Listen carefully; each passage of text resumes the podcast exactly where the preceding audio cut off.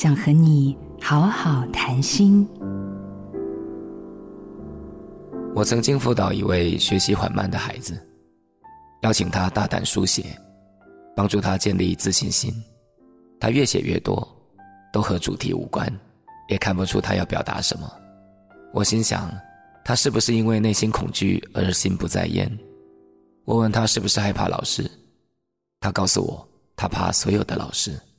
然后我邀请他注视着我，但他一秒也做不到，身体微微的颤抖，眼睛充满着泪水。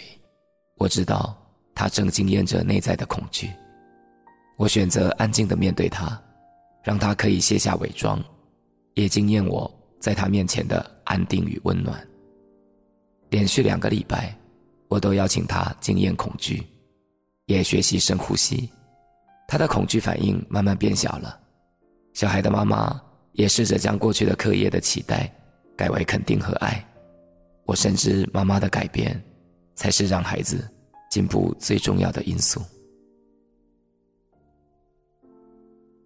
陪孩子安顿生命，我是李崇建老师。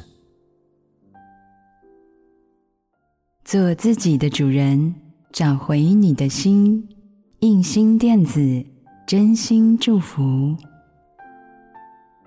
好家庭联播网，中部地区古典音乐台 FM 九七点七，北部地区 Bravo FM 九一点三。